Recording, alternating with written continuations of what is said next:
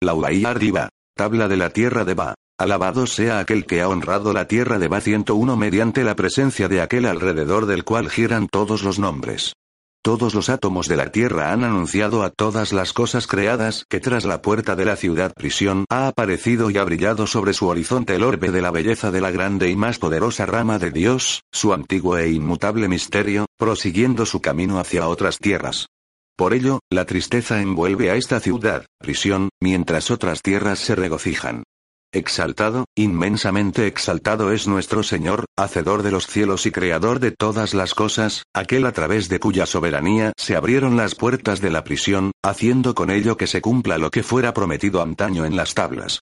Él verdaderamente es potente sobre lo que Él desea, y en su poder se halla el dominio de la creación entera.